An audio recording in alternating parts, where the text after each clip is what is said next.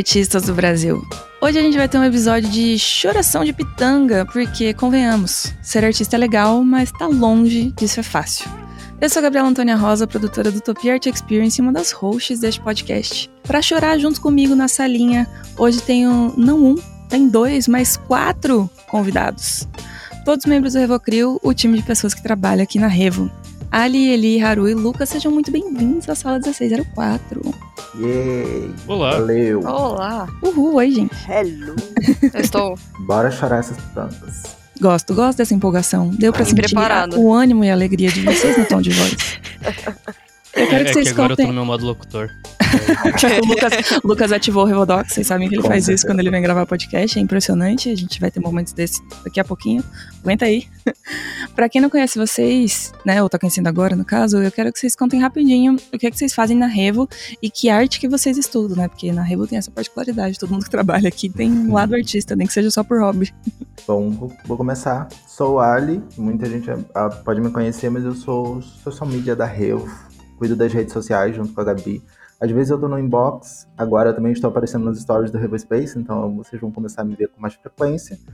E atualmente eu tirei aí uns três meses sabático para estudar, mas a minha área mesmo é o Not Safe for Work, que é as artezinhas mais 18.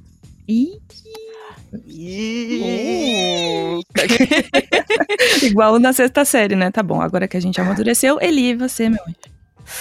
Olá, pessoal. Vocês devem conhecer essa voz maravilhosa como a voz do cachorrinho do autoral.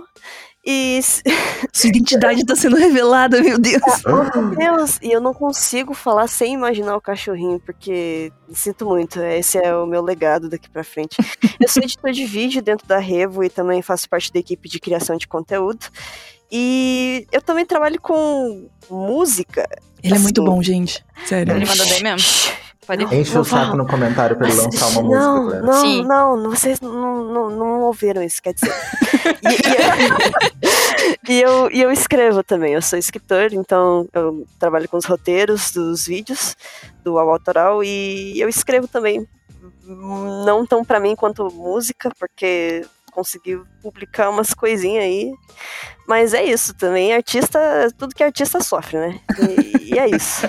Ele E tem lugar de fala em várias artes. Hoje a gente vai falar de como é sofrer em outras áreas artísticas Ah, eu sou também. escultor, eu sou pintor. Não, não. Só Diga que você Automaticamente publicou. cresceu um mustache na cara do Eli. Haru, sua vez. ah, ok. Oi, pessoal. É, eu sou o Haru. Eu atualmente agora estou no- na parte de design da Revo. Não tenho muito como prolongar essa parte da minha função, mas é, eu, traba- eu também faço ilustração e futuramente poderia dizer também que sou artista de quadrinhos. E é isso. Uh. Ih, chega fez promessa, promessa. É promessa de santo, meu cabelo não tá pintado. Eu tô chorando por dentro. Agora Primeira sim. pitanga do dia. E Lucas, você que trabalha aqui com a gente há mais tempo, velho conhecido já deste podcast. Bom dia, boa tarde, boa noite, caros artistas desse meu Brasil. Eu sou o Lucas, eu faço Revodox, tanto a parte de roteiro quanto a narração.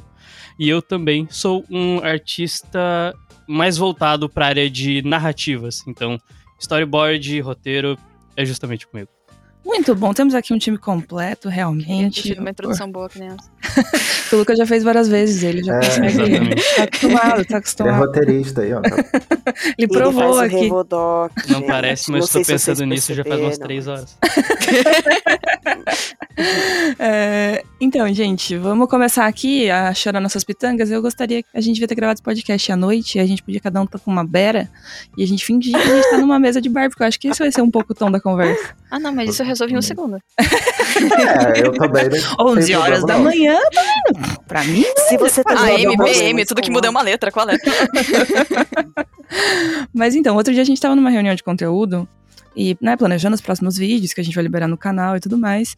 E surgiu essa frase. Haru falou: Sim, eu sou artista, mas por favor, não me lembre. Já que esse foi o gatilho pra gente gravar esse podcast, Haru, começa você dizendo da onde veio essa frase, por que você emitiu essa frase aquele dia, por que, que essa frase foi tão relatable pra você. Ai, ai. Eu não sei exatamente dizer de onde que veio. Eu, eu, vou, eu vou ser bem sincero. Tudo começou com aquele meme que eu, mando, que eu mostrei, que era assim, eu faço faculdade, mas por favor não me lembre. Só que, cara, tem dia assim que você não tá. Você parece que você, parece que você nasceu com as habilidades. Com, tipo, com a facilidade de desenvolver as habilidades erradas. você olha e fala, cara, por que, que eu tô fazendo isso? Eu, eu tava justamente num. Tipo, eu tô, na verdade, numa era no qual eu não tô conseguindo trabalhar no meu projeto pessoal, que é esse é o famigerado quadrinho, que vai virar uma. Acho que vai virar tipo um. Ah, eu não lembro, eu não, não lembro a palavra. Mas enfim, que virou promessa de santo. E o santo não tá ajudando. Não pulei pra Solonguinho ainda. É, eu acho que meio que tudo isso que trouxe, assim, esse. Por favor, não me lembra, não. Tenho coisa pra fazer e eu não quero fazer agora, não, vou, não tô conseguindo. Eu acho que esse é um sentimento meio constante na vida de quem trabalha com arte, assim. De mesmo que a gente goste muito da nossa profissão, às vezes a gente fica tipo, ai, às vezes eu acho que eu queria ter feito medicina e sei lá. Outra coisa. Devia ter ouvido minha mãe fazendo enfermagem, tá É, sei lá, devia ter que fazer direito Ah. mesmo, economia e deixar a arte só como hobby. Eu acho muito difícil que as pessoas não se questionem sobre isso em nenhum momento, assim. Como é isso pra, pra vocês? Bom, pra mim é, é bem estranho às vezes, porque eu, eu comecei, né, como a maioria das pessoas aí, tem muita gente que passou por isso, mas eu comecei em engenharia civil. Eu fui aquela pessoa ali que foi direto para exatas, e aí no meio do caminho percebi assim, não, não é isso que eu quero. E aí fui para publicidade e propaganda, e hoje eu olho para o passado e penso assim, por que, que eu fui para publicidade e propaganda? Porque hoje eu sou social media. E aí, se tem uma coisa que frustra tanto quanto artista, é ser social media. Então, assim, eu não tenho muito o que falar, eu só tenho que dizer assim que realmente, às vezes, eu quero esquecer que eu não que eu sou artista ou que eu sou social media. Eu quero assim, sabe, meditar, ficar ali e sumir. É mais ou menos esse sentimento. Virar Sensação é muito segredo. gostosa. Eu acho que faz sentido, mas vou deixar você, antes de né, engatar nesse assunto, quero outras opiniões. Aí vai que alguém aqui fala, não, nunca pensei em ser outra coisa, adoro ser artista. E é 100% do tempo, é gratificante, é feliz e é bom. Não, na verdade, acho que vocês estão todos errados e, e assim.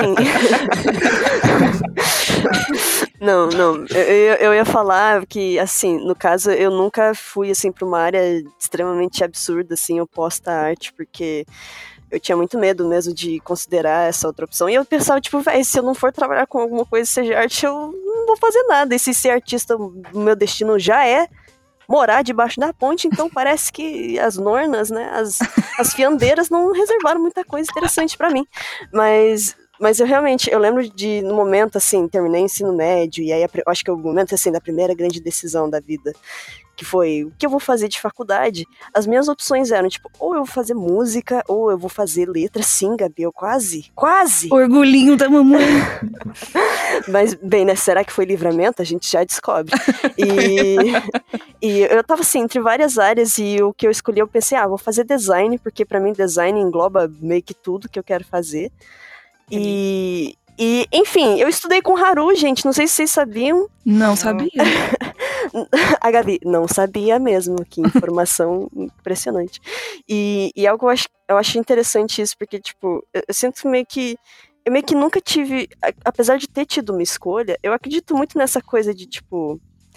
Véi, você sabe o que você tá fazendo, sabe? Por exemplo, se você quer trabalhar com arte, você se mete em engenharia, em algum momento você vai sair da engenharia, você vai se meter na arte, sabe? Tipo, não sei se com o Ali foi assim. E... Foi assim. É, então. porque. Mas, mas assim, em geral, eu, sim, eu acho que esse sofrimento existe com qualquer pessoa que trabalha com arte, porque a pessoa pensa. Véi, se eu escolhi isso, por que, que eu escolhi uma coisa que me faz sofrer tanto, sabe? É uma coisa que eu converso muito com, com meus amigos, que eu também tenho amigos que são artistas, que trabalham na mesma área, e, e eles. A gente sempre chega nesse ponto de.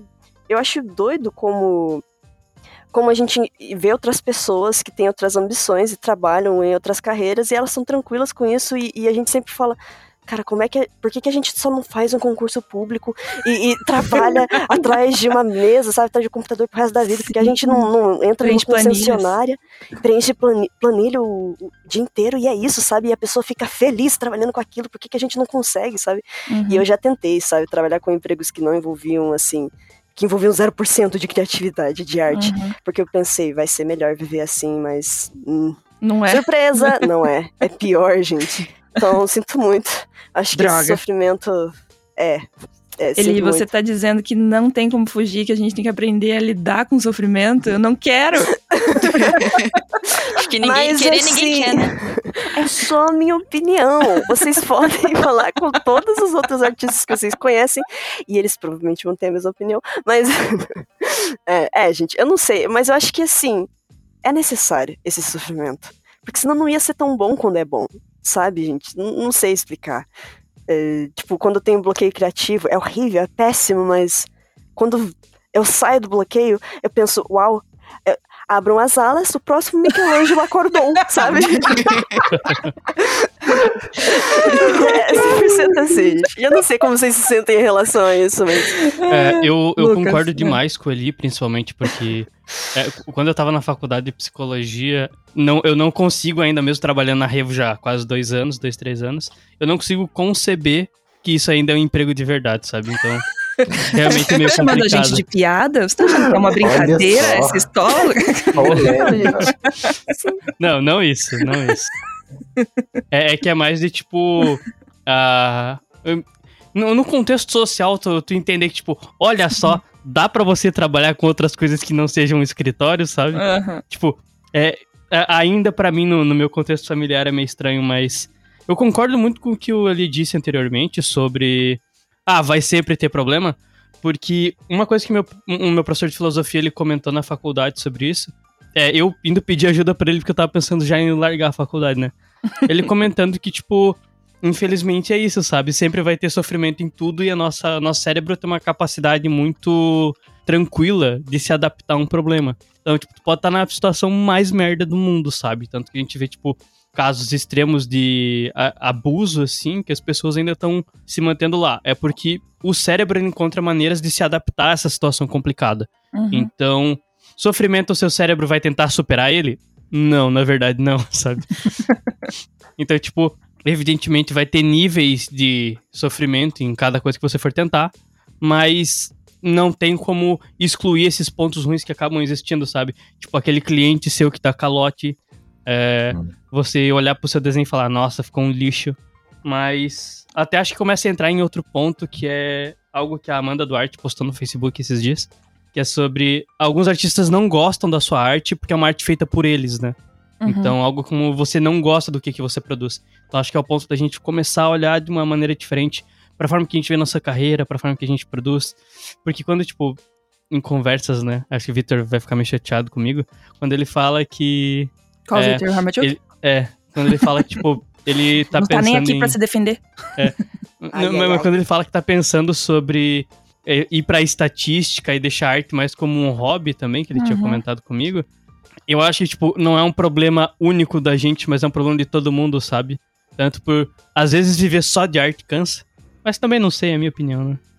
É, eu acho que às vezes ter essa dependência de que tipo o seu dinheiro vem daquilo gera uma relação ruim dependendo da forma como você estiver lidando, especialmente se você não estiver gostando do que você produz, né? Sim. Porque a síndrome do impostor, ela vem, ela não vem com uma forma fácil de lidar, né? Ela vem com os Ah. dois pés na sua cara e, tipo, aquilo é seu sustento e às vezes você não tá na vibe de produzir, assim, mas você tem que. E eu acho que complica, assim, pelo menos pra mim especificamente, é que não é um trabalho mecânico, sabe? Porque existem tipos de trabalhos que são mecânicos, tipo, sempre a mesma execução de funções, na mesma ordem, ou você tem que fazer sempre as mesmas coisas. E no caso de uma arte, é, não é tão mecânico assim, né? Principalmente o começo do processo, que você tem que fazer muito planejamento e tal. Depois pode até ser que seja um pouco mais técnico e mecânico, porque é mais aplicação de fundamentos e técnicas e coisas que você já estudou e já aprendeu, mas no começo você precisa ter tomar muitas decisões que são sempre diferentes para cada arte que você tá fazendo, né? Uhum. E aí, e aí, e aí que o bicho pega. Ali, comente Com certeza. É, isso que você falou, Lucas, dessa questão também de ter que viver de arte, né? É muito engraçado porque é exatamente uma situação que eu vivi há pouco tempo. Que eh, por eu trabalhar na revista social media, eu já tenho uma renda que eu consigo me manter e eu ainda assim estava me obrigando a ter um portfólio para o mercado, a ter um, a, tipo, ter um nível que eu pudesse ganhar dinheiro com arte, etc. E eu parei para pensar, falei, mano, não, eu não preciso. Eu posso, eu posso tipo, liberar esse tempo para poder estudar e, Uhum. olha só, colocar meus projetos em prática, porque eu não Uhum. preciso ganhar dinheiro de arte especificamente. E aí isso abriu minha cabeça num nível assim que eu falei: olha só, a arte não precisa doer assim quanto todo mundo fala. E, enfim, isso é legal de falar, porque foi meio que o que aconteceu comigo esse, Uhum. ne- nesse tempo.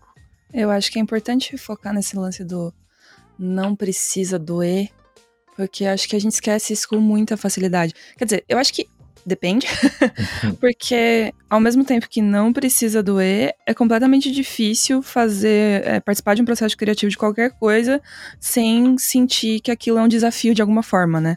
Então, eu Sim. nunca escrevi nada sem passar por, tipo, momentos de não necessariamente dor, eu não ficava triste, né? Inclusive, eu sou completamente contra o mito do artista triste cria mais. Sim. É, eu acho que pessoas tristes não fazem nada, elas ficam deitadas na cama e sem conseguir produzir É coisas. fake, é É fake, romantização, é isso aí do, do, do estado depressivo do artista, não é legal. Fala com o Mas seu eu terapeuta. acho que um nível de reflexão, assim, tem que, tem que rolar, sabe? É, eu vou contar uma anedota é, sobre esse assunto especificamente, que é, eu tava fazendo uma oficina de contos com, com uma escritora que eu gosto muito, que é a Natália Borges Polesso, e ela passou um exercício que era, a gente tinha que escrever é, um, um- um personagem diferente, com algumas delimitações que ela passou. E aí, esse conto que eu escrevi foi a coisa mais divertida que eu fiz na minha vida. tipo, eu lembro que enquanto eu escrevia aquela parada, assim, eu gargalhava. Tipo, eu ia escrevendo os parágrafos, assim, e eu gargalhava a ponto do Gus, né? Pra quem não, conhece, o Gus já participou de alguns podcasts, ele é meu irmão. É, ele entrar no meu quarto e falar: Meu, do que, que você tá rindo tanto? O que, que tá acontecendo? E aí era porque eu tava escrevendo aquele texto e era um texto que, tipo, era hilário, aquele personagem que eu tava criando e eu tava me divertindo muito com ele. Meu, e aí- imagina a cena. Não, foi Incrível. maravilhoso. Ah, E aí eu mandei pro Gus o texto depois que eu terminei de escrever e eu consegui ouvir ele gargalhando do quarto dele. Daí eu falei, cara, é sobre isso, sabe? É É sobre isso. Mas esse momento, infelizmente, nunca mais se repetiu na minha vida. Então eu só tenho essa história. é isso. É, Haru, você tá com a mãozinha levantada, você quer falar sobre sofrimento na hora da criação? Cara, eu quero, porque. Sabe assim, é tipo, é muito comum a galera dar essa romantizada, como vocês comentaram, né? Tipo, ai, não, mas é. Eu vou fazer um, um exemplo mais prático. É, muito tempo atrás, eu, eu tava andando de carro com meu avô. E ele olhou pra mim e, assim, um backstory: a mãe dele era autodidata de pintura a óleo. E ela mandava muito bem. Uhum. E ele sempre teve um pouco. Ele teve muito, tipo, dessa vida de um artista perto dele. Uhum. E ele me ouvia falando e um dia ele soltou pra mim assim, tipo, cara, parece que artista é meio que fadado a sofrer, né? Ele falou, se você tem o dom da arte, você meio que tá ali pra, Tomar na cara. é, tomar na cara, assim. E eu fiquei com aquilo, tipo, ah, então faz parte, com certeza. E daí eu Uhum. fiquei com isso na cabeça, do tipo, ah, se eu tô sofrendo, então eu tô fazendo certo. Eu fui aprender, tipo, eu comecei a aprender processos que não causam tanto estresse, eu aprendi, querendo não, mecanizar algumas coisas, e isso demorou muito. Tipo, agora que eu sei que não precisa ficar numa choradeira toda vez que for fazer alguma coisa, sabe? Uhum. E eu acho que era muito. Eu acho que era mais sobre isso, assim, que eu queria comentar, porque não é só uma coisa assim que a gente fica pensando. Sabe assim, não é uma coisa que só roda a Sim. gente. Tipo, quem conhece, quem acha. Tipo, quem conhece o Quem artista. tem um artista em tem- casa. É, quem tem um artista em casa, tipo, você pode vê-lo de vez em quando, não é uma assombração, te juro. É, eu ainda acho que minha mãe acha que é, mas assim, é, quem tem um artista por perto sabe que, tipo, já tem essa sensação de, tipo, ah, não, essa sofrência aí é, tipo, faz parte. Tipo, não, não sei, não sei se precisa, tá ligado? Aham. Faz, mas é, é o famoso, é o comum, mas não é normal, tá ligado? Sim, não deveria ser, né? É o comum, mas É. talvez não deveria ser. E a gente deveria parar de propagar essa imagem de alguma forma, né? Porque não tô dizendo a gente, nós cinco aqui, mas de, de modo geral, né? Porque é o que você falou, tipo, era tua bisavó É. que pintava. E é uma ideia do século XIX essa, né? Do artista romântico que sofre e tem, sei lá, leptospirose. Não, não é essa doença. Qual que era a doença que os artistas tinham no começo do século XX? Eles tinham pneumonia tuberculose. e tuberculose. Pode ser, É. tuberculose. É, então, né, não, a gente não precisa é, perpetuar esse mito do artista romântico. O que, que você acha sobre isso, Lucas? É que muito desse ideal do artista romântico entra muito do que tu comentou ali, Gabi, sobre que é um trabalho mais mental, né? Uhum. Tipo, infelizmente, uma coisa que a gente, tipo, acaba ignorando é que um trabalho, um exercício criativo, por ele não ser um exercício físico e que você vai ter um resultado físico também, Uhum. por exemplo, você não consegue ver, nossa, quantas flexões verbais eu tô fazendo por minuto, sabe? Tem Então- artistas que trabalham com coisas desse tipo, sabia? Tentam sistematizar o processo. Eu Sim. acho muito louco, mas pra mim não funciona. E, e isso até é muito importante, porque pensa assim, se num exercício físico, como na academia, a gente tem a noção mais concreta do que é 5 quilos, por exemplo, Uhum. por que a gente não pode ter esse peso e essas noções mais concretas para ideias e trabalhos criativos? Porque Uhum. o cansaço mental, diferente do cansaço físico, é, ele hum, às vezes não passa da forma que você imagina que ele passaria. Uhum. Por exemplo, se eu sou um artista ansioso, se eu sou um artista é, muito perfeccionista e que tem muita atenção por essa parte de um trabalho com uma qualidade maior, é, eu ficar remoendo aquela ideia, aquele processo, pode ser tipo eu indo jantar, eu indo descansar, eu estando com a minha namorada, sabe? Tipo, isso se estende a diversos pontos da sua vida que não acaba ali. Algo que, por exemplo, Uhum. na ginástica, no, no trabalho mais concreto, você consegue, tipo, deixar literalmente o peso de lado, sabe? É, E isso é um é um negócio problema. mais tangível, né? No caso Isso. da arte, é um bagulho intangível. Isso é um problema por conta de um. É, das doen por conta de uma doença que acaba surgindo, que é uma característica, bem dizer, que é as doenças psicossomáticas. Uhum. Quando você traz pra esse tipo é, herpes por estresse, é, calvície, psoríase. psoríase, Uhum. é, e diversos outros, até câncer por estresse, sabe? Tipo, Uhum. pode desenvolver. Então, cara, Fora é todos um- os outros problemas, tipo tendinite, coisas desse tipo. é um É, reflexo verdade. psicológico, é um reflexo físico de um transtorno psicológico, sabe? Uhum. Que não necessariamente a gente acaba levando realmente a sério. Então, tipo, Uhum. ah, se não tá cansado, você só ficou sentado na cadeira desenhando o dia inteiro, sabe? Uhum. Ah, é, eu não estou cansado, meu chapa. Beleza, senta lá você e desenha então. É difícil lidar com essa rotina, né, Ali? Sim, sim. É, sobre essa questão que o Lucas falou também, sobre é, a questão do transtorno e tal, muitas vezes a gente acaba confundindo síndrome do impostor, bloqueio criativo até, com, na verdade, o nosso corpo tá cansado, nossa mente tá cansada e a gente Uhum. realmente não vai conseguir fazer aquilo. E eu comecei a fazer uma analogia ultimamente para quando, porque assim, eu tenho depressão e às vezes eu não vou estar bem e é isso, é sobre isso, sabe? Uhum. E eu comecei a analisar e pensar assim: se eu tivesse com dor no corpo e febre, eu ia estar me culpando por não estar fazendo aquilo? Não. Uhum. Então por que, que eu tô me culpando, sendo que eu sei que eu tenho depressão ou qualquer coisa do tipo, e eu não vou conseguir fazer aquilo do mesmo jeito, sabe? Então eu acho que fazer essa analogia também ajuda. Porque, cara, às vezes não é cansaço. Às Uhum. vezes é realmente que seu corpo tá tentando te avisar assim, ou dá uma parada aí, dá uma, uma calma, sabe? Tipo, acalma um pouco. Uhum. E sobre isso que a Gabi falou também de se divertir, né? Eu acho muito engraçado porque na, no, no desenho mesmo fazia muito tempo que eu não me divertia assim. Uhum. E aí eu comecei a fazer teatro. E nossa, toda aula é tipo é rindo litros e tipo muito divertido e muito animado e tal. E aí eu comecei a me questionar por que, que a arte, a arte visual, tá sendo tão dolorosa e a arte cênica não tá sendo dolorosa pra mim, sendo que tipo é tudo arte, então teoricamente Uhum. eu deveria estar sofrendo por tudo. Sim. E aí eu cheguei a essa conclusão, e, tipo, hoje, por eu ter dado essa parada e não tá tanto focando em mercado e tal, eu tô conseguindo aproveitar mais, sabe? Me divertir mais e tal. E eu acho que isso é legal também, tipo, ter esse certeza. momento de diversão e tal. Porque, né, gente, Eu- a gente começou desde os nove. Provavelmente aí pra muitos, desde muito pequenininho com arte. Então, Uhum. pensa assim, aquele garotinho, aquela garotinha, aquele garotinha lá do passado, se olhasse pra você hoje, pro seu desenho hoje, ele ia amar, ele ia adorar, ele ia falar, ele não ia ver erro nenhum, ele ia falar, caraca, você tá desenhando igual aquele cara que tá na televisão. Uhum. E é isso. Eu acho que tem muito a ver com essa visão que a gente acha que os outros têm da gente. É uma coisa meio louca, assim, essa comparação que a gente coloca na nossa cabeça e pelo, sei lá, o motivo pelo qual a gente para de se divertir criando o que a gente é melhor em criar, assim. Eu acho que esse lance de você estar fazendo teatro, eu me, me relaciono bastante com isso, com relação ao, meu, ao estudo de música que eu faço, né? Desde o começo Uhum. da pandemia eu comecei a estudar é, música, né? Eu tô fazendo aula de piano. Boa, E- Gabi! Eli, você me aguarde, meu amor. A gente, é, a gente vai fazer uns Revobando. concursos. Duetinho, é, Revubana tá chegando. Não, mas assim, é, eu não tenho pretensão nenhuma de ser pianista. Tipo, eu não tenho expectativa nenhuma com piano, assim. Quando eu consigo tocar a coisa mais tosca possível, eu já fico tipo, caralho, eu mandei muito, galera. Vocês viram esse show aqui que eu. dei?" Sabe, tipo, eu fico muito empolgada de conseguir fazer coisas simples e eu acho que isso acontece porque eu não me levo tão a sério. Sabe? Sim. Porque, Uhum. tipo, é uma coisa que eu faço por prazer, puro prazer, assim. Tipo, ah, eu quero fazer alguma coisa que eu tô afim de fazer agora pra me divertir. Eu vou tocar piano, sabe? Então não tem nenhuma carga, assim, de.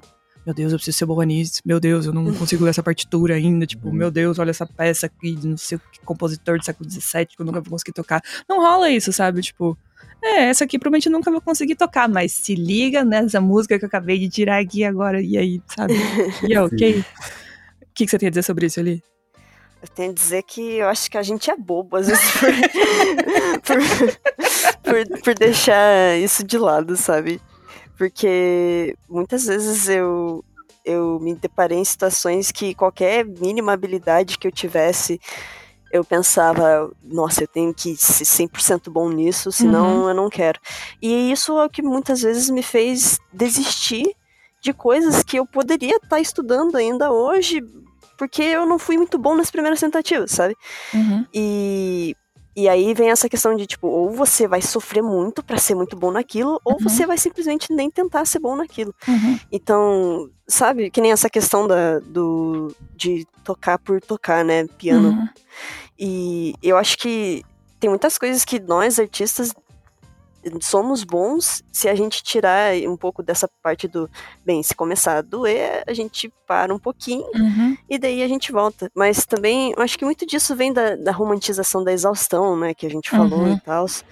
Só que também, acho que algo interessante de lembrar é que é, muitas pessoas, elas não têm o privilégio de escolher, sabe? Sim. E com escolher eu quero dizer assim, por exemplo, às vezes tu se depara dentro do mercado de trabalho e você, preci você pensa assim, velho, eu preciso ganhar dinheiro. Vou ganhar dinheiro com o quê? Vou ganhar dinheiro com o que eu sei fazer. Uhum. E às vezes o que essa pessoa sabe fazer é arte. Então Uhum. tem muitas pessoas que elas não têm a opção de não fazer arte, porque Uhum. elas precisam do dinheiro que vem disso. E aí, Uhum. e sinto certeza. muito se você precisa ganhar dinheiro fazendo arte, porque eu sei que dói.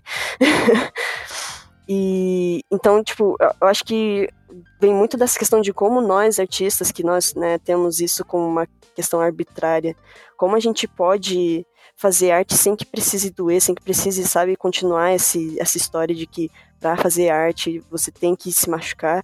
E Uhum. também como essas pessoas que já trabalham com arte, essas pessoas que não têm como, tipo, ter esse descanso, como elas podem fazer criar arte de um jeito mais saudável, né? Porque eu acredito que todas as pessoas no mercado de trabalho, elas enfrentam isso, sabe? De, Uhum. tipo, ignorar esses sinais, né? Que nem o, o Lucas tinha falado sobre essas doenças que surgem. Tipo, cara, a gente só precisa parar quando vem sintomas físicos da exaustão, sabe? Uhum. quando que a gente tem que impor esse limite, sabe? Ou o que, que a pessoa pode fazer caso ela não tenha a opção de parar.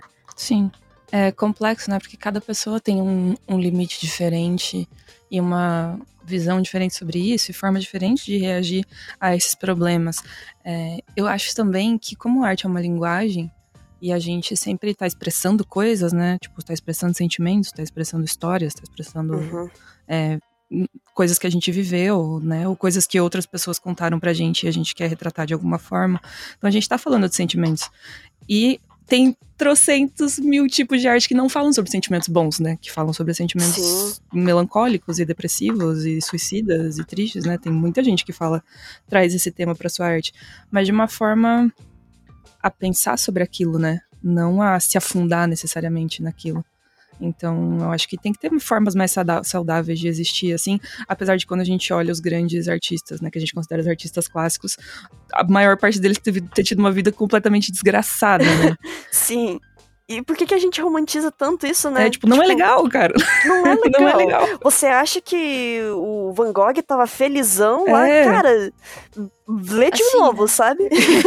Tava tão feliz que. É, é. É. Todo mundo Uau, sabe. hein? Você tava com a mão levantada, Haru, o que, que você queria Ah, dizer eu sobre tava. isso? Eu. Na verdade, assim, é uma mensagem pra todo mundo com essa síndrome de Ícaro, que no caso eu acho que inclui nós cinco e mais muitos que vão ouvir isso. Cara, tipo, se você, se você sente que, tipo, você não pode ficar parado, que você tem que estar produzindo e você tem que estar o melhor, o seu melhor em todo o tempo todo, pensa que o teu melhor às vezes é o que você tá fazendo. Uhum. Ou às vezes, tipo, você realmente não tá na hora de você trabalhar, sabe, nisso? Ou, tipo, por- uma coisa assim que eu. Uma, um- uma- um dos fundinhos do porquê eu falo. De maneira mais profissional, eu trabalho com ilustração e design, mas eu faço mala de couro, eu faço, tipo. Sabe assim, eu fico brincando com várias outras coisas, fazendo colagem, fazendo Uhum. outras coisas, porque isso. Ah, por sinal, também faço um curso de orivesaria, eu acho legal comentar, porque eu adoro isso. Eu acho Acho uma das melhores coisas que faz na minha semana. e, cara, assim, você sair, você continuar produzindo algo parecido na área, mas que não tem nada a ver com o que você tá fazendo, faz muito bem. Então, assim, Sim. se você puder ter oportunidade, mano, compra um corino lá, pega um tecidinho colorido, faz uma aquelas sacolinhas de moeda bem, bem estilo D&D mesmo, assim, bem medievalzona, porque fica super fofo, não é difícil. E você vai ver que essa- essas três horas que você vai gastar fazendo isso ao longo da semana vão te ajudar muito, tá ligado? É. Então, tipo, ok, você pode, você pode achar legal a ideia de você trabalhar até se destruir. Tá ok, tudo bem. Eu acho que tá ok. É, mas pensa, pensa nisso também. Pensa que você não precisa é, entregar, tipo. um- sabe assim, você não precisa entregar um pensador todo dia. Tipo, você pode É. simplesmente fazer. Você pode fazer uma bolsinha de couro. ou, tipo, um cartão postal pro seu amigo, porque às vezes ele pode não estar bem. E, e isso, sabe? Sim, é, não precisa ser uma coisa de super magnitude, né? Tem coisas. Outras coisas que você pode fazer também pra se sentir produtivo ou feliz ou um pouco mais animado, sabe? As coisas não necessariamente têm que ser sempre produtivas. Eu lembro que quando eu tava na faculdade, uma coisa que me deixava pistola, assim, era que todos os critérios que a gente tinha de avaliação, tipo, do MEC, do CNPq, era baseado em produtividade. Tipo, você não podia pesquisar uma coisa só porque você achava isso legal. Você tinha que pesquisar porque você tinha que publicar um artigo em quatro revistas diferentes, e aí você tinha que ir pro simpósio, na puta que ele pariu, pra apresentar um trabalho sobre esse tema. E aí você fica, não, cara, eu só quero pesquisar isso aqui porque é muito legal. Eu quero ler esse texto 15 vezes porque esse texto diz muita coisa pra mim. Eu quero pesquisar isso porque é da hora. E queria que outras pessoas tivessem essa mesma sensação, assim. Então você fica meio que num lugar de tipo, eu quero fazer isso porque é legal. e só isso. Uma coisa que me ajudou muito, tipo, a não me destruir tanto, porque, bem, eu já tive um momento bem crítico na minha vida, eu já cheguei a ser internado por problemas de, tipo, querer produzir. Uhum. Tanto que lá no início do podcast eu ia comentar, é, no início da, tipo, no início de tudo, eu queria fazer arquitetura. Eu falei, não, Uhum. não, vou fazer arquitetura barra design, minha vida inteira. Eu cheguei no terceirão, algo, algo ligou dentro de mim que eu falei, não, eu vou fazer medicina. e lá fui eu, me enfiei em cursinho de medicina, não sei Cara, o que, eu acho que é o lá. cursinho que faz isso com a gente, não é possível. Cara, eu acho que é o cursinho. Mas, tipo, eu não sei, eu, ta- eu sabe assim, eu já tinha um mindset podre na época. Eu não Uhum. tava bem mesmo, assim, em nenhum aspecto. É, tipo, aquilo, sabe assim, e toda essa trilha, tipo, me ajudou a pensar, perceber umas coisas que uma delas é. A gente talvez pense muito no fim. Uhum. Com certeza, Não tô falando num sentido tão catastrófico e filosófico que isso pode ter soado, mas é. Sabe assim, você começa. Tipo, ah, eu vou fazer concepção de um projeto. Eu vou trabalhar com. Quero trabalhar com alguma coisa que tenha livros no desenho. Uhum. Daí você já tá pensando como é que você vai finalizar e como é que vai ficar e como é que eu não sei o que. E você fala assim, mano, respira. Uma coisa de cada É uma vez. coisa que falam muito pra mim, é raro respira. Tipo, sério. respira. Porque você vai perceber que se você prestar muita atenção no fim, e você acho que, tipo, eu acho que isso acontece muito, né? Você querer ficar antecipando pra já tentar prever problema, pra continuar É. produzindo mais, pra perder tempo, pra não perder tempo. Cara, assim, eu vou dizer uma coisa. É, uma, coi- uma razão pra ter comentado esse curso de joias que eu tô fazendo é que o meu anel favorito é literalmente uma placa de metal grossa. é uma placa de prata grossa. Ele, por sinal, eu coloquei ele no meu dedo pra falar sobre ele. E por que, que eu gostei tanto dele? Porque o processo de lixar e polir ele foi um negócio tão desgraçado que eu tempo em cima. Que quando eu terminei, eu falei. "Ah, É a coisa mais linda que eu já fiz na minha Exato. vida. É tipo, sei, eu, um eu, eu que foi coloquei, assim. eu coloquei o anel na ponta dos meus dedos, assim, na palma da minha mão. Eu olhei pro professor e falei, não ficou legal e dele.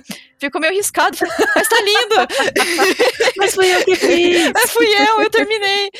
E, tipo, isso é uma coisa, assim, que eu percebo que tem muito lá, sabe? Tipo, você cuidar tanto dos processos que quando chega o produto final, você só sente que é o que você tá colhendo, tá ligado? Eu acho que faz total sentido isso que você falou, no ponto de que a maior parte das pessoas enxerga uma arte ou entender como funciona o seu próprio processo criativo, o seu processo artístico, finalizar um trabalho e tudo isso, como uma corrida de 5 km, sabe? Tipo, ah, eu vou correr daqui até os 5 km e vai ser de boa. E é muito mais uma maratona, sabe? É muito mais tipo assim, eu vou correr até aquela árvore, quando chegar naquela árvore eu vou correr até a próxima, e depois até a próxima, e depois até a próxima, porque se você focar em correr 42 quilômetros é coisa pra cacete. Se você ficar pensando em só chegar no fim, assim, essa distância tão longa é, vira uma coisa tão maior do que a gente, que é muito fácil simplesmente, tipo, putz, isso aqui é muito grande, eu não, não consigo, né? Não consigo vencer isso aqui. É, é exatamente, tipo, tem, tem que ir dividindo os processos, né? É muito interessante fazer isso e não ficar muito focado também no, no final. É meio clichê falar, mas tipo, foca na jornada Uhum. e quando você chegar no final, você vai estar meio assim. Tipo, se você focar só no final, você vai chegar lá e vai falar, e aí, agora? O Uhum. que eu vou fazer? O que vai rolar, sabe? Sim. Porque nunca vai ter um final definitivo, porque Uhum. você vai iniciar um projeto, desse projeto vai nascer uma outra ideia, e, e isso vai se acumulando e crescendo. Mas acho que uma coisa legal de falar nessa questão que vocês falaram sobre é, fazer outras coisas, fazer tipo, um curso na área de artesanato, coisa do tipo, é assim, não precisa necessariamente ser arte. Eu acho que a galera às vezes fica Uhum. focando muito em tipo, ah, eu sou artista 2D, então eu vou aprender costura porque é, é arte. Uhum. Não, tipo, às vezes o seu hobby pode ser cozinhar, às vezes o seu hobby pode ser Uhum. jardinagem, às, às vezes o seu hobby pode ser fotografia. Uhum. Então, assim, é, quando se trata de hobby, experimenta, tipo, sabe, aproveita aí, porque o mundo que mais tem é hobby. Então, você certeza. tem a oportunidade aí. E, e eu acho que, tipo, na arte, quando a gente está ainda no caminho da arte, é, corre um pouco o risco da gente acabar caindo na mesma armadilha do que a gente faz para trabalhar. Tipo, isso rolou comigo até no teatro, porque quando eu tava ficando tipo, bonzinho, assim, que eu falei, caraca, tô bom e tal, e meu professor foi falando, não, você tá ficando bom e tal, eu falei, será que dá pra eu tentar treinar pra ser tipo um global, alguma coisa assim? Daí ele olhou pra mim e falou assim, olha, dá, dá, mas a gente vai ter que mudar aí a metodologia e tudo, porque vai ser um estudo diferente, vai ter que focar na teoria e tal. Aí eu olhei e falei assim, não, eu não quero atuar, eu não quero fazer isso. Eu só pensei nisso porque é arte e eu pensei assim, putz, dá pra ganhar dinheiro com essa parte da arte também. Mas aí acho legal também, tipo, ter coisas totalmente aleatórias, sabe? Tipo, sei lá, tipo, gostar de hobbies totalmente aleatórios à arte, porque isso pode te ajudar. Eu conheço artistas que amam matemática e quebram o sistema aí que acham que todo artista odeia matemática. Inclusive, eu amo matemática, adoro preencher uma planilha. Inclusive, se mandar pra mim, eu vou ficar preenchendo o maior custo possível. Me ensina Excel, olha. E é sobre isso, sabe? Então, tipo, vai diferenciando os seus hobbies e tal, porque vai dar bom. É, e eu acho que também isso é, é uma excelente dica, porque às vezes, quando a gente fica muito centrado nesse universo artístico, é difícil a gente variar as nossas referências, né? Tipo, a Uhum. gente acaba conhecendo só artistas e vendo trabalho de outros artistas, e isso impede um pouco a gente de alcançar aquela prateleira de referências que tá um pouco mais pra cima ou mais pra baixo, sabe? E a gente acaba não conhecendo muitas outras pessoas que fazem coisas inspiradoras, mas não necessariamente no campo artístico. E às vezes é ver essa pessoa que vai mudar, tipo, toda a sua, sei lá, sua ideia, sabe, sobre algo que você tá produzindo. Ver. é, não sei. Tipo, por exemplo, a gente tá em época de Olimpíadas, né? Agora, e agora a gente tá na época das Paralimpíadas. E é muito louco ver as pessoas competindo em qualquer esporte. Você fica, caralho, essa pessoa teve que fazer muitos anos de esforço pra conseguir fazer isso que ela tá fazendo com o corpo dela. Isso é super inspirador, sabe? E então acho que ir pra outras áreas também, conhecer outras pessoas, ter umas coisas meio diferentes, sair um pouco da nossa bolha artística é bem bom para arejar as ideias mesmo, trazer outras perspectivas de vida, outras histórias mesmo pra, pra nossa cabecinha. Verdade ou mentira, Lucas? Eu concordo. E tem um, tem um ponto muito bom sobre isso que você comentou de, de referências, dos pontos da gente olhar para outras pessoas, para as questões mais, mais delicadas e também é, de carinho que tipo, a gente tem pela nossa arte, que outras pessoas têm pelo que eles fazem, que é, Uhum. ah, me fugiu a palavra, mas em inglês é crafts, craftsmanship, Uhum. acho que eu tô errado. É, É tipo, fazer a- coisas com a mão, não é? é a vocação do que, que você faz, sabe? Uhum. É, é, aqui, como eu moro em Itajaí, é, tipo, em Balneário, que é a região de Itajaí, tem muita vila de pesca... Tipo, tem, tem muitos pontos de pescadores, sabe? E é muito legal ver que, tipo, tem uma cultura de pescadores também. Então, é, quando tu começa a entender esses outros quesitos, tipo, meio que fora da arte, que você começa a entender também tem uma cultura, tem todo o respeito por tudo isso, tu começa a entender também sobre o quanto desse respeito que tá atrelado em diferentes questões da vida e que você pode trazer essa leitura mais orgânica para como que você vê o mundo. Eu nunca vou esquecer de um podcast do Airan Alberto, que ele é do Iconicast. Uhum. Eu recomendo muito, porque o Airan Alberto fala sobre. Porque ele tem desenhos muito vivos de olhos é, na- nas Uhum. pinturas que ele faz. E ele fala sobre como que é essa, infelizmente, infelizmente essa necessidade de precisar olhar para os olhos da mãe dele para saber quando ela estava tendo crises depressivas, ajudou ele a construir uma visão mais orgânica dos olhos em outras pessoas. E isso tu vê que tem uma delicadeza muito maior por trás e que a gente, quando passa por questões complicadas, por traumas, a gente consegue até transformar isso nesses aspectos mais carinhosos e culturais Uhum. internos da gente, sabe? Evidentemente não querendo romantizar essa questão, mas é aquele ponto do a vida te dá o pior que ela consegue e você ainda Uhum. conseguir transformar, tipo, isso em algo bonito, como diversos, diversas pessoas fazem. Só que aí que entra o ponto. Uhum. É, tem uma questão muito importante que às vezes as pessoas de fora comentam, que é ah, você é artista, você sabe ver o mundo de uma forma diferente. Na Nossa, verdade, eu não é bem assim discordo que funciona. completamente disso. É, Eu acho que Não- cada não é pessoa assim tem sua funciona. forma particular de ver, ver o mundo, né? Cada, Eu todo mundo tem na um nível de campo de distorção da realidade, digamos assim. isso. E quando a Eu gente na entra nesses. chorar, todo mundo chora junto. Exatamente. E quando a gente entra nesses pontos mais específicos, acredito que vocês vão concordar comigo, seja pra literatura, pra música, pra pintura, a gente não vê o mundo de uma forma diferente. A Uhum. gente revisita o mundo como ele é e estuda para entender como é que ele funciona nos pequenos detalhes. Algo que o Miyazaki mesmo faz muito bem e apresenta até mesmo nas coisas que, eles fala, que ele fala sobre os filmes dele. Uhum. Tipo, quando um diretor dá uma explicação pra um filme de só falar pras crianças que é legal você estar tá vivo e curtir a vida, Uhum. é um ponto muito importante de entender é, desse trabalho manual que ele tem, sabe? Uhum. E é bom a gente tentar trazer isso pra forma que a gente vê o nosso processo, pra forma que a gente vê o nosso resultado e as nossas artes. Porque eu tava vendo um vídeo do Stylized Station que ele fala sobre é, a questão de mídias sociais para artistas. E ele apresenta que para você criar uma conexão com as pessoas que vão consumir a sua arte, o mais importante, além de você é, realmente estar ativo, é a forma que você se apresenta. Não necessariamente como um mestre se você não for, Uhum. mas como alguém que também tem suas falhas e seus problemas, porque você começa a construir não um público, mas amigos que realmente querem te acompanhar e ver como o seu trabalho está progredindo.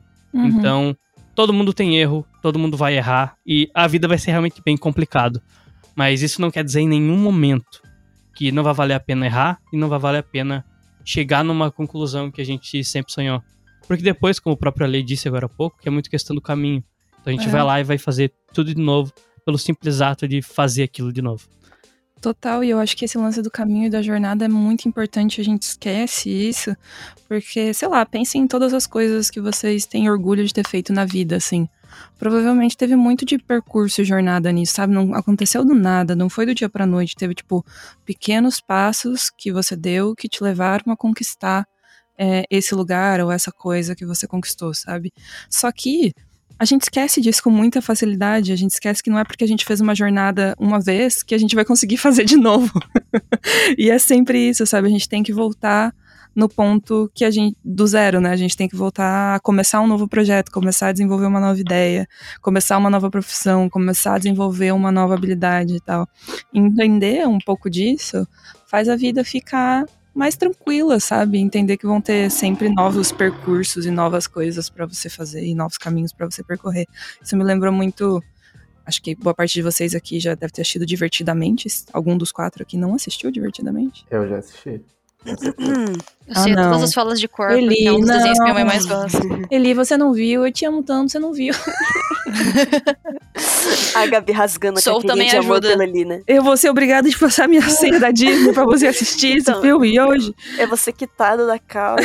Tchau, conheci Qual, vocês. qual que é o filme? Eu não atenção. Divertidamente, Lucas. Ah, sim, maravilhoso. É, então, mas ele vai tomar um spoiler aqui agora. Ah, mas Mas, eu sei, da minha... Pode dos spoilers, não não se preocupe. a protagonista do filme, ela tem é, a ideia de que no cérebro nós tem uma sala de comando e de que tem vários parques dentro da cabeça dela e que cada um desses parques tem a ver com uma coisa. Tipo, ela tem o parque da família, tem o parque dos amigos, tem o parque do hockey, que é uma- um esporte que ela pratica e tal. E aí no filme esses parques vão desmoronando, né? Essas, essas estações que ela tem pra cada uma das áreas da vida dela vão des- desmoronando. Mas elas têm que desmoronar para que outras combinações possam surgir, né? Então eu sempre volto a pensar nesse filme, nessa coisa de que algumas coisas têm que terminar para que outras possam começar, né? Tipo, a gente não vai conseguir finalizar tudo na nossa vida Sim. e chegar até o final. Algumas coisas vão ficar destruídas no meio do caminho, mas para que possam se abrir novos caminhos também. E acho que esse sentimento de desapego, de tipo, você não vai finalizar todos os projetos que você começa, mas os que você finalizar são os que vão valer a pena, é importante a gente manter em vista, sabe? Ter essa, essa noção um pouco mais na nossa cara, assim, porque senão a gente fica muito com a sensação de tipo, ai, nunca vou fazer nada, nunca vou finalizar nada, nunca vou chegar em lugar nenhum. E não é verdade, porque todos já chegamos em algum lugar de Exato. alguma forma, né? Sim. Tipo, já, todo mundo aqui tem conquistas das quais se orgulha. Então, Aí, mentiras que a gente conta pra nós mesmos todo dia, né? Sim, total. Sabe quando você pegou bem no calo? você pegou bem no calo. Eu, eu tenho muito disso, assim. Porque eu sempre, eu sempre fui. Eu, eu sou aquele cara que vai jogar, que tá jogando e você, vocês vão olhar e falar, ô, oh, cara, é tryhard. Sim, eu sou, só que na vida inteira, é um inferno. é, tipo, sabe assim, eu. Quando eu era. Quando eu tinha lá meus 13 anos de idade, eu comecei a tocar violino. É, e eu treinei violino por um ano, só que eu treinava assim, tipo, não, eu vou sair daqui e vocês que se preparem. E, tipo, era. Sabe, assim, vários is in the house. Nossa, cara, meu violino ali, vou fazer. Vou deixar qualquer um no chinelo, vocês vão ver só. E, tipo, teve uma hora que, sabe assim, entre muitas coisas, não tinha. Eu, não era hora pra eu ficar profissional no violino, não era nem o que eu queria, eu só queria porque eu estava praticando, tá ligado? tipo, não, sabe assim, e isso serve para muita coisa. Eu antes, da, antes, de eu, antes de eu estar tá aqui na Revo com vocês, é, eu tava num tempo que eu tava. Eu tinha acabado de ter uma treta, tipo, com o trabalho da faculdade. E eu tava, de, eu tava deitado no sofá, olhando para cima, falando, eu tô estagnado na minha vida, nada tá dando certo, tudo tá parado. Uhum. Enquanto isso, tipo meu namorado, ele olhou para mim e falou, bro, você terminou tanto. Tipo, olha os negócios que tu tá fazendo, tá ligado? Uhum. Dele foi, tipo, literalmente listando coisa por coisa. Tipo, foi falando do quadrinho que eu terminei o sketch, ele foi falando, tipo, das ilustrações que estavam me pedindo, dos, dos freelance que eu tava fazendo. Tipo, dos outros projetos da faculdade que deram certo, que não deram treta. E eu fiquei olhando, eu fiquei, tipo, porra, mas por que que eu. Por quê? Por que que eu tenho que ser assim? E, tipo. Não lembro muito o fio que eu peguei para chegar nesse assunto, mas é Sabe assim, eu eu não sei, eu, eu, só queria comentar que eu pego muito pesado comigo mesmo e que isso não tá certo. Não façam isso com vocês. Hum. Aprendam hum. a respirar. Sim. E ter isso também de tipo, meu, você não precisa ser bom no seu hobby, por isso que é um hobby. É, exatamente.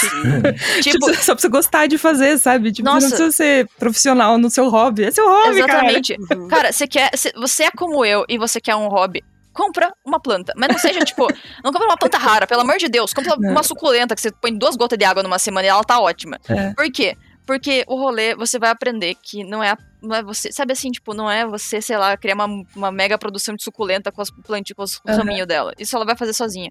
O rolê é você todo dia acordar e um belo dia vai ter um galho novo. Uhum. E e daí é isso. É só isso. Vai ter um galho novo. E, e você vai ficar muito feliz, é surpreendente. Você vai ficar muito feliz. tipo, é, como eu tinha comentado na minha época do curso, eu tava bem mal. E foi na época que eu comecei a ter muita planta em casa. Por sinal, uhum. isso se espalhou pros meus pais e agora a gente tem muita planta em casa.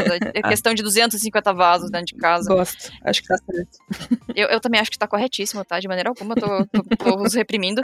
Mas assim, eu lembro que na época eu tinha um vaso de lavanda que meu pai me deu, que a gente tinha saído numa floricultura, eu comprei um vasinho de lavanda, que era bem pequenininho. E daí um dia eu acordei, sentei na sacada assim, eu olhei e tinha um galho novo. Eu comecei a chorar. Tipo, eu tava Sabe assim, eu, eu acho que todo mundo pode concordar que o cursinho é uma das piores épocas da tua vida por causa do jeito que tudo acontece. É, para mim, pelo menos, foi de longe um dos momentos mais complicados que eu tive. E, tipo, sabe assim, eu estressado com querendo só, sabe assim, querendo as coisas grandes, querendo as coisas, tipo, eu falo que eu tenho muito de querer ser brilhante e isso se expressou muito naquele dia, porque eu tava tão estressado e eu olhei para aquela planta e eu simplesmente fiquei feliz que o galho cresceu e eu comecei a chorar. E tipo, eu acho que tem muito disso também, sabe? Tipo, se você quer, se você quer aprender a lidar com o processo e ficar feliz com o processo, cria, cria uma planta. Você vai agora na floricultura e você vai pegar a plantinha mais linda que você vê. É, é sua obrigação moral agora. Agora que você tá vendo esse podcast, é sua obrigação moral. É você na, na, na sua floricultura e comprar um vasinho bem lindo.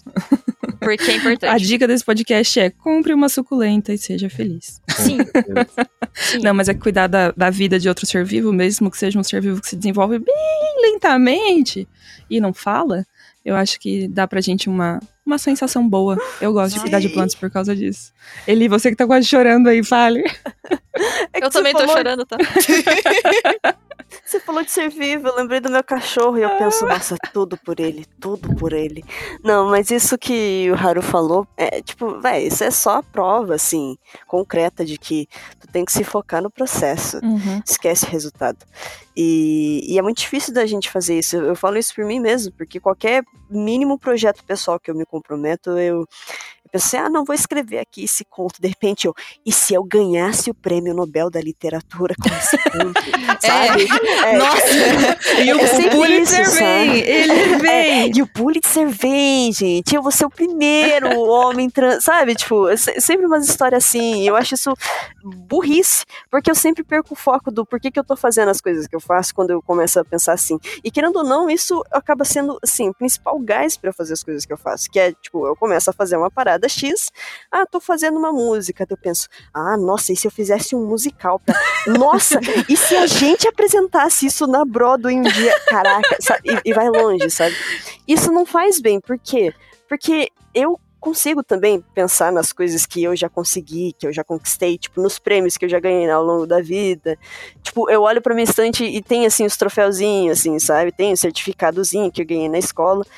E eu penso, cara, isso ali tá, tá ali como um token, sabe? Uhum. Porque eu sempre esqueço das coisas que eu já conquistei. Uhum. Porque o que a gente memoriza, o que a gente grava mesmo, sempre vai ser o processo, sabe? Sim. Então, se tu focar demais no que no resultado, sabe, é muito provável que você se perca no caminho e você esqueça o propósito do porquê você começou a fazer o que você faz hoje, sabe? Total. E, e, é- e o segredo, acho que é você trocar essa direção, trocar o volante, sabe? Pegar de volta, não deixar essa gana, essa, sabe, essa ânsia por ser grande e tomar o, O controle, né? o teu controle, exatamente isso, sabe? Acho que tudo a ver, porque eu acho que não tem problema sonhar, sabe? Não tem problema querer as coisas, mas ao É mesmo tempo graça, ficar né? sonhando e não, não fazer nada que ajude Uhum. seu sonho a virar realidade também não serve pra muita coisa, sabe? Sim. É, para ficar no exemplo das Olimpíadas, eu tava pensando nisso outro dia.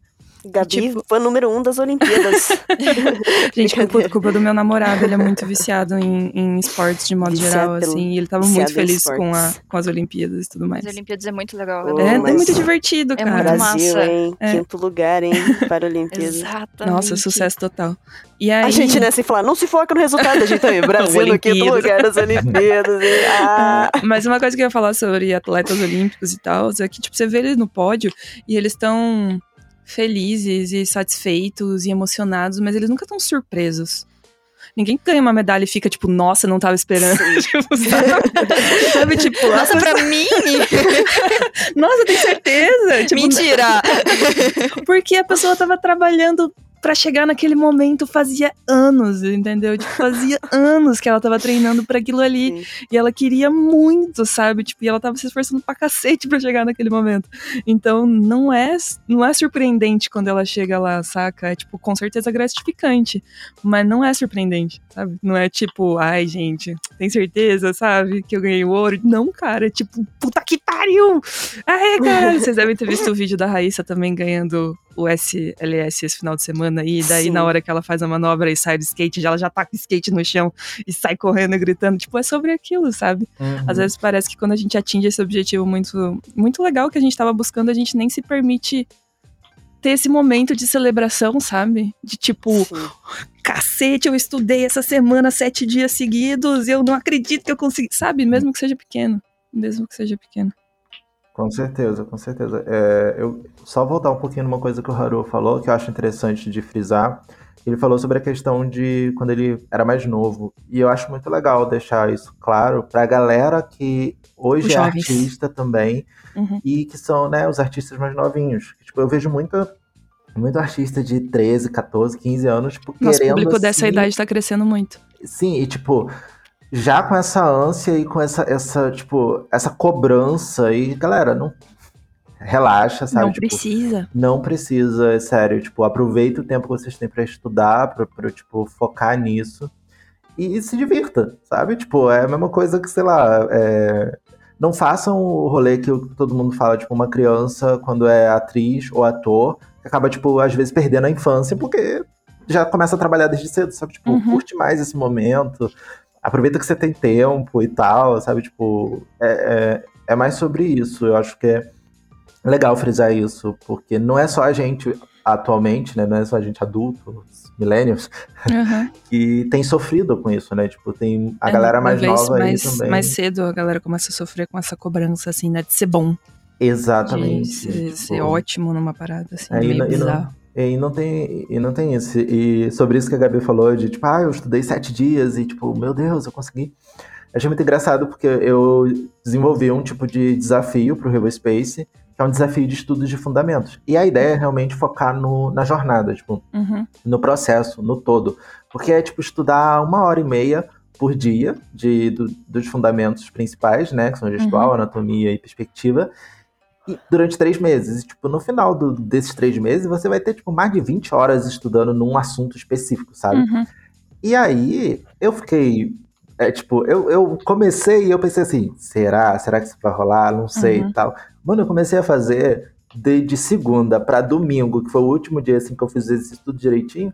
Eu já tava vendo umas coisas assim que eu falei: caraca, eu tô conseguindo fazer isso aqui, meu Não Deus. é possível que estudando a gente melhora. Exatamente. Não acredito nessa palhaçada. Não É tem isso de verdade. con- contrato, então, como assim? Que absurdo! É verdade. Se O você círculo tava estudar. pronto! Exatamente. Se você estudar, acontece, você aprende, isso é real. Na arte, melhor ainda. Então, tipo assim, é, sabe, aproveita mesmo a jornada. É muito clichê falar isso, mas curte porque, é, como a Gabi falou, tipo, é muito mais gratificante quando você consegue alcançar alguma coisa, mesmo que pequena. Você olha pra Uhum. aquilo e fala, caraca, eu consegui fazer isso, tipo... Putz, eu passei por aquilo, eu fiz, sei lá, tipo, eu, eu deixei de fazer alguma coisa pra começar a fazer isso. Eu, tipo, putz, eu tô ali o tempo todo. Eu, eu, por exemplo, sou muito perfeccionista, né? Então, às vezes tem que tomar cuidado com isso. Uhum. Mas eu, às vezes, sou teimoso. Tipo, eu tô num desenho e assim, não, eu vou ficar aqui, eu vou ficar aqui que eu vou fazendo e Uhum. tal. E aí, quando eu consigo, eu falo, caraca, consegui, tipo. E é bem gratificante isso, sabe? Acho legal a gente sempre frisar isso. Sim, porque, tipo, tudo na vida é processo, né? São etapas, são momentos e tem a ver com evolução, né? Tipo, a gente aprende a engatinhar antes de aprender a correr. Não tem como ser, tipo, um bebê recém-nascido sair correndo, saca? Tipo, a gente precisa ter etapas de desenvolvimento. Então as pessoas tendem a querer queimar essas etapas e falar, não, foda-se, eu não faço exercício faz três anos, mas amanhã eu vou começar a ir pra academia todos os dias por 365 dias. Sim, tem pessoas que conseguem, tem pessoas que conseguem, mas a chance de você conseguir fazer isso é muito pequena, sabe? Eu- Eu achei engraçado nesse ponto que você falou do exercício, porque a galera às vezes esquece que, mas assim, a galera do 2D vai entender isso, mas tipo, galera, é igual um exercício, é igual academia. Uhum. Você tem ali, ó, o seu punho e você precisa treinar aquilo ali, a sua coordenação motora só Uhum. vai melhorar com prática. Então, A arte é uma questão de prática física também, né? Não é só Exatamente. mental. Tipo, às vezes a gente fica achando que, tipo, ah, não, eu sei a teoria vai dar. Não vai dar certo, porque seu, seu braço tá duro, sabe? Exato. não é, assim tipo, que sua cabeça funciona. sabe desenhar, seu, seu, sua mão não. Exatamente, sabe? Então, trate a arte como um exercício, entendeu? Uhum. E, e aí você pode dizer já que não é mais sedentário, porque quando você está praticando exercício, eu uso essa desculpa pra mim. Não pode, não seja não assim. sou sedentário, a meu sua- punho é um troço insano. A sua coluna vai cobrar no Não, futuro. certeza, não Faça- seja essa pessoa. Façam exercícios. Haru, diga. Não, é que eu vou, eu vou enganchar, assim, tipo, a conversa que a gente teve com as Olimpíadas, com, sabe, assim, tipo, todas essas referências que a gente teve com exercício, e eu vou comentar uma coisa. Mas exercício é bom, e não é uma questão, assim, de, tipo, é, acho que eu, eu vou fazer bem aquele, aquele negócio coach bem-estar, assim, mas é, é verdade. Eu faço paquá, eu faço cortes de arma, armas de corte, e uma coisa, assim, que é muito importante pra mim dentro do, desse, desse ritual de eu ir lá fazer, não é nem a parte de, de exercício, sabe? Uhum. Eu acho que é uma parte assim que me adiciona muito, porque eu gosto, eu gosto de fazer exercício, mas é ele não é nem perto de estar, tipo, sendo o foco da. Sabe assim, uma, uma das razões mais importantes pra eu estar indo lá agora. Sim. É, principalmente porque eu fiz um intensivo de Paquá. Eu tô querendo começar a futuramente dar aulas lá. Uhum. Então, eles recomendam que faça esse processo justamente para você aprender como é que dá aula, e lá estava eu. E uma coisa, assim, que eu consegui foi criar uma intimidade com os meus mestres, e eles conseguem de bater de olho para mim, sabendo se eu tô me cobrando muito no exercício ou não, tá ligado? Uhum. Então, tipo, eles vão fazendo esses cortes nesses ciclos mentais que eu tenho, que eu fico, eu, tipo, eu tô fazendo exercício que é literalmente um corte de cima pra baixo com a espada. Daí lá estou eu. E daí eu começo, e eu começo a pensar, não, eu tô fazendo errado, o jeito que tá fazendo. Daí eu começo a querer, e eu fico mais tempo planejando como é que eu devia estar fazendo o que fazendo, e daí o mestre olha e fala assim, para um pouquinho, respira, Uhum. e continua. E daí eu paro, daí eu fico de frente pro espelho, olho pro espelho, e daí eu paro, eu fico projetando o movimento bem certinho, devagarinho, daí eu vou voltando pro exercício e dá certo, sabe assim? Então, tipo, às vezes é, eu acho legal comentar que, tipo, se você não consegue criar, quebrar esses ciclos você mesmo, é claro, terapia é muito importante, mas caso você já faça e acha que precisa de um pouco mais, faça um exercício. Uhum. É, é gostoso, faz bem. Não, com certeza precisa. Eu acho legal do, do que o Haru falou sobre essa questão, porque às vezes a gente, como artista também, quando a gente pensa assim, tipo, não, amanhã eu vou começar a fazer exercício, vou deixar de ser sedentário, a gente já começa a se cobrar igual se cobra na arte, tipo, e Uhum. não é assim, sabe? Tipo, Não, detalhe, se fosse só isso, tava bom, mas é tipo, amanhã eu vou comer melhor, vou começar a fazer exercício, vou acordar cedo, vou estudar, vou assistir um filme no MUBI, sabe? Tipo, Exatamente. nunca assisti filme no vou fazer Nunca é uma coisa só, tipo, amanhã eu vou acordar e vou ser outra Olha. pessoa. Spo- é, easter egg aqui pra galera aí que consome podcast. Vou chegar amanhã, vou fazer quatro pós-graduações. Essa história aí fica no ar, vocês. Quem viu os, os antigos podcasts vai saber o que rolou. Se você não viu, volta e assiste todos, que você vai encontrar ela. Uhum. É, mas é, é isso, sabe? Tipo, eu, eu já fiquei muito assim, tipo, não, amanhã eu vou fazer não sei quantas flexões, eu vou fazer. Eu vou fazer não, não, eu quero fazer exercício por quê? Eu quero É. fazer exercício pra emagrecer? Não. Eu quero fazer exercício pra me divertir? Quero. Então por que eu não faço uma natação? Alguma coisa É, que. tipo, alguma coisa que você vai ter prazer real de É, fazer, né? Tipo, ou que você vai ficar minimamente empolgado para fazer. Sim.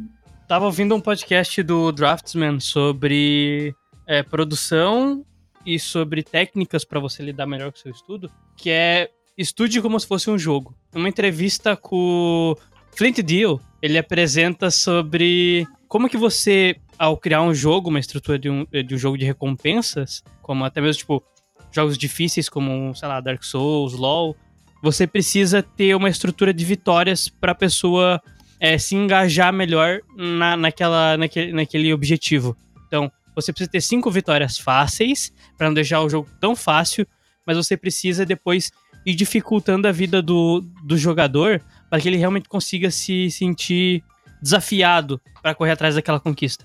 E isso funcionando também para os jogos, aplicando para os estudos, quer dizer, aplicando muito bem, tipo, até mesmo no seu aquecimento. Se você tiver cinco vitórias fáceis no início, você para manter aquela empolgação de continuar estudando, vai ser muito mais tranquilo. Uhum. Tanto que entra, na, entra numa questão mais complicada, que é você olhar o seu trabalho de fora conseguir ter a noção do que, que é uma vitória fácil. Uhum. Então, mostra também, tipo, nessas formas de estudo e tudo mais, como que você consegue interagir com o seu processo de uma maneira que você tem que racionalizar melhor como que você aplica o seu estudo e o seu aquecimento para que você não consiga colocar algo que te sobrecarregue tanto. Porque até mesmo quando você coloca é, limites muito complicados para coisas que eram para ser o seu aquecimento, você acaba se diminuindo em relação às, suas próprias capacidades de produção. Evidentemente, Uhum. tipo, nenhum artista vai terminar uma, uma obra-prima, tipo a Mona Lisa, em um dia, sabe? Uhum. E ter consciência disso para os seus estudos também é extremamente importante, porque você começa a ter uma visão mais realista da onde que você está agora com o seu trabalho e da Uhum. onde que você quer chegar com os seus estudos e como chegar de uma maneira melhor e mais confortável. Porque Total. se o seu estudo é dor, cara, você não vai nem gostar de trabalhar com isso mais pra frente, sabe? Uhum. Com certeza, e vai te desgastar de formas que depois vai ser difícil reconstruir. E esse lance do você não faz a Mona Lisa em um dia é uma parada muito foda, assim. Porque, tipo, beleza, talvez fazer a Mona Lisa especificamente, se o Da Vinci tivesse começado a pintar, sei lá, 7 horas da manhã, talvez se ficasse pintando 24 horas direto, talvez tecnicamente, tipo, o tempo de produção da obra, talvez ele conseguisse fazer em 24 horas. Mas o ponto é que a Mona Lisa não é só a execução da obra né? Tipo, não é só o tempo que ele gastou para executar aquilo, é tudo que ele estudou e pensou antes e todas as coisas que ele planejou para chegar naquele momento. Que é a mesma coisa das Olimpíadas. Tipo, às vezes as provas duram 15 segundos, cara. E, tipo, quantos anos as pessoas não treinaram o chegar naqueles tá sendo 15 segundos, patrocinado sabe? pelas Olimpíadas. Tóquio, por favor, me chama. É. Toque por chama, Gabi. Enfim, mas é- é isso, sabe? Tipo, beleza. De tempo pode ser que ele conseguisse fazer em 24 horas, mas o quanto de vida antes ele teve que dar pra conseguir executar isso em 24 horas, sabe? Tipo, é isso. Não dá pra fazer as coisas do nada.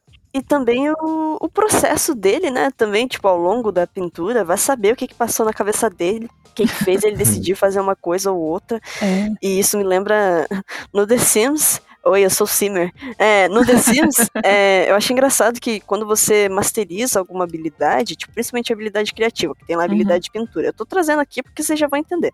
E e, tipo, ainda que você esteja com a tua habilidade no máximo, a probabilidade que você tem de fazer uma obra-prima, sim, uma obra-prima mesmo, que tá ali escrito obra-prima acima da pintura, é muito rara. Uhum. Vai depender do, do dia, vai depender da, da tua inspiração. E, e isso não é real, gente. Tipo, ainda que você seja muito bom naquilo que você faz, não vai ser todo dia que você vai estar tá bem. E, uhum. e o Lucas falou sobre essa questão das recompensas, né? Eu acho doido que a gente ainda precisa desse sistema de recompensa para poder gostar das coisas que a gente faz ou não. Sim. Porque. Por quê? Porque a gente pensa muito. Por que, que a gente quer uma recompensa? Porque a gente quer ganhar, entendeu? E se não tiver esse critério de ganhar ou não, sabe? A gente continuaria fazendo? A, gente, a gente continuaria fazendo? É o ponto. O né? ponto é que não. A gente não Exatamente, continuaria fazendo se não tivesse nenhum fazendo. tipo de compensação. E, e, por que não, sabe? É uma é coisa que eu. É, são hormônios. É, são hormônios, vamos abrir o nosso livro de química. É, e algo que eu acho doido que eu aprendi esses dias atrás, assim, que é mais uma reflexão que eu não tinha, que era qual é a última vez que você fez uma coisa sem se preocupar com o desempenho? Uhum. E, e quais são as coisas que você faria realmente se você não se preocupasse com o seu desempenho? A gente está o tempo todo pensando no que as outras pessoas vão dizer da gente, uhum, ou, ou, no, ou, ou, como que a gente vai soar ou parecer quando a gente está fazendo essas coisas que a gente não sabe, que a gente nunca faz as coisas que a gente gostaria de fazer por vergonha ou por medo de errar, sabe? Qual foi a uhum. última vez que tu cantou, que tu dançou, sabe? Que tu, sei lá, fez um desenho só por desenhar. E, e tem muita coisa que a gente deixa de lado, sabe? Então a minha dica é para de ser paranoico e vai viver. Exatamente. Eu concordo, não poderia concordar mais. Mas sobre o lance da recompensa, ainda quero fazer um parênteses. Outro dia a gente fez um post de um podcast, que inclusive vou deixar indicado aqui também. Esse podcast que o Lucas falou também, vou deixar na descrição do YouTube para quem se interessar em ouvir. Mas é um podcast do Rich Roll. E ele estava conversando com um neuro, neurocientista.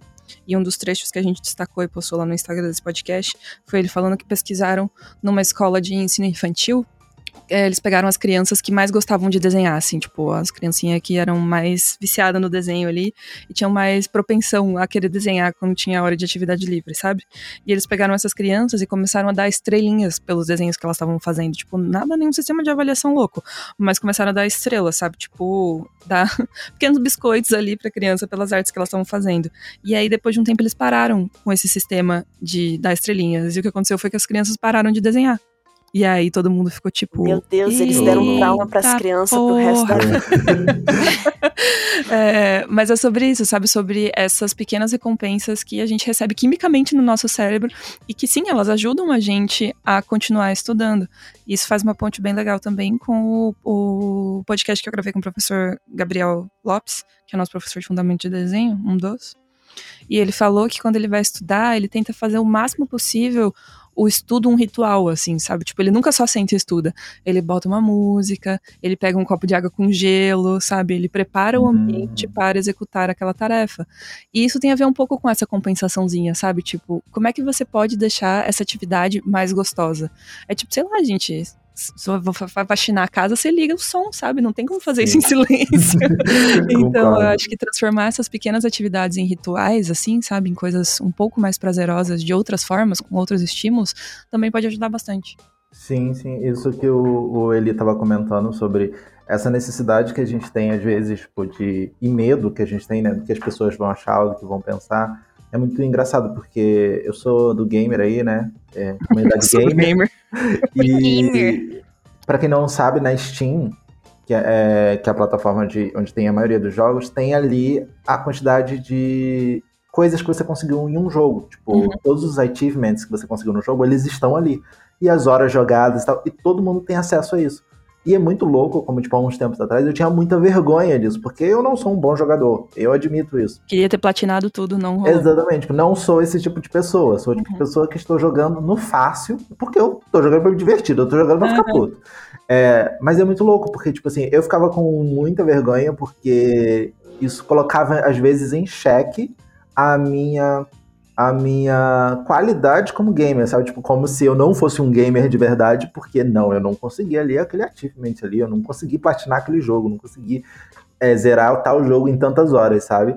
E é muito louco, como tipo, isso tá às vezes em vários momentos da nossa vida e a gente nem percebe, né? Uhum. Com certeza, em várias dimensões, né? A gente vai se podando assim por besteira. E, gente, é o que a gente tá falando desde o começo do podcast. A parada tem que ser divertida. Exatamente. Cara, eu vou, eu vou pôr desde agora aqui, ó. Ignorância é uma benção. Eu descobri agora que tinha esse negócio dos achievements. De repente eu fiquei estressado. Então, assim. Desculpa. Então, assim. É, sabe assim, uma coisa que. Que o Ali comentou do Eli, que ele tava falando, que acho que, no fim das contas, é, o- é meio que um dos ciclos que a conversa tá tendo. É que a gente tem muito esse negócio da expectatativa, né? Uhum. E um jeito que eu descobri pra lidar com isso e eu vou compartilhar, porque pode ser algo muito bom, e isso serve pra muitas áreas da vida, é que, tipo, eu, por exemplo, eu sempre quis fazer as coisas pra mudar algo em alguém. Sempre quis escrever uma história que a pessoa refletisse, sempre quis fazer um desenho que a pessoa é, olhasse talvez pra outra coisa e pensasse no desenho ou na coisa que eu escrevi, ou, tipo, na bolsa de couro que eu fiz. Sabe assim, tudo tem um propósito de meio que marcar algo que eu fiz na cabeça de alguém. E isso me lembrou de uma frase que eu li um dia nas interwebs, que por sinal é uma frase muito boa, eu queria descobrir quem, que fe- quem falou ela. Mas é uma frase assim: todo mundo tem um pouco de querer mudar o mundo. Tá tudo bem. Sabe assim, tipo, todo mundo, na verdade, quer mudar o mundo e salvar, salvar todas, todo mundo. Salvar todas as pessoas. E tudo bem você salvar uma pessoa só. Tudo bem você salvar essa pessoa. E tudo bem se essa pessoa for você. Uhum. Porque, sabe assim, às vezes. E por que, que eu digo tudo isso? Porque às vezes você. Jogar a verdade, ninguém liga pro que a gente faz. Uhum. tipo, ninguém liga porque é uma coisa nossa. A gente cria porque a gente quer que as pessoas vejam, mas tipo. Bro, não carrega esse peso contigo. Ninguém liga. É, tipo, se as pessoas não verem, você vai continuar fazendo. É esse o ponto todo da É. coisa, sabe? Que às vezes a gente tem que questionar. Porque às vezes é simplesmente uma grande feira das vaidades e a gente, sabe, quer ser reconhecido por uma coisa só pra ser reconhecido. E não É é, assim que funciona. É o Exatamente. rolê da- das redes, né? Das redes Uhum. sociais aí, tipo, a galera aí postando o tempo todo e querendo postar a todo momento, e às vezes é muito disso. Tipo, Uhum. Que se não tiver rede social, você ainda vai desenhar? Uhum, Esse é o ponto também, tipo. Se não uhum. tivesse Twitter, Instagram, tudo esse rolê aí pra mostrar os desenhos. Será que, né? É, é legal fazer essa, essa, essas Sim. perguntas certeza. assim mesmo. Nossa, mas, tipo, principalmente com livro, cara, às vezes eu fico pensando, poxa vida, se eu for escrever e ninguém vai ler, eu não vou escrever. Não vou. Fim. E tipo, uma, assim, só pra eu terminar um pouquinho o raciocínio, é, uma vez que só tem uma pessoa nesse mundo que liga, você não deveria prestar mais atenção e impressionar ela, deixar ela feliz? Essa pessoa é você, brother. Se tu gostou de um desenho e, sei lá, algum, algum- Desculpa a palavra, mas se algum pica das galáxias olhou e falou: teu desenho tá errado, e você vai ficar tipo. Mal. Mal, você vai ficar mal, tudo bem. anos. Ok, lide com isso. Talvez realmente ele tenha alguns problemas pra ser refinado, mas ele te deixou feliz, não deixou? Valoriza isso, brother. Tipo, Sim, você aprendeu algo. Você aprendeu que esse tipo de desenho te deixa feliz, olha só. sim. Eu acho que isso é uma coisa muito importante, porque eu vejo muito isso nos meus amigos, assim, sabe? Eu acho que é uma tipo- das maiores dificuldades das pessoas no geral, é, tipo, fazer coisas que agradem elas mesmas e não para agradar os outros, assim. É, tipo, Independente do o- que seja. Sim, eu tenho um amigo que eu. Eu tenho um currículo que é todo personalizadinho, ele é todo fofo. Ele tem um Oni de bem lindo. E eu tava conversando com um amigo meu na época que eu tava fazendo. E ele também tava querendo fazer o, o currículo dele. E ele, e a gente trabalhando assim, ele olhou pra mim e ele. Por que, que é tão mais fácil fazer as coisas pros outros? Eu fiquei tipo. Porque, não, porque a gente, a gente sabe exatamente o que, que a gente quer, a gente sabe exatamente o que a gente não consegue fazer. Uhum. Eu acho que é isso que tá o grande rolê. Tipo, faça porque você sabe que você tem limites e tente quebrá-los, mas de uma maneira saudável e bonitinha. Uhum. Acho que esse que é o grande rolê do estudo. Sei lá, pelo menos é por isso que eu desenho. Eu fiquei pensando esses dias. Eu consigo, eu, tipo, um ano atrás eu não sabia fazer escorço. Hoje em dia, tipo, eu faço um escorço que dá super coerente com o meu desenho. E isso me deixa super feliz. Tipo, sei lá, é por isso que eu faço essas coisas, exatamente. Eu acho que essa mensagem foi muito, muito bonitinha. Eu vou chamar vocês já para o encerramento do podcast, então, puxando dessa linha aqui, porque vocês estão agora no De Frente com a Gabi.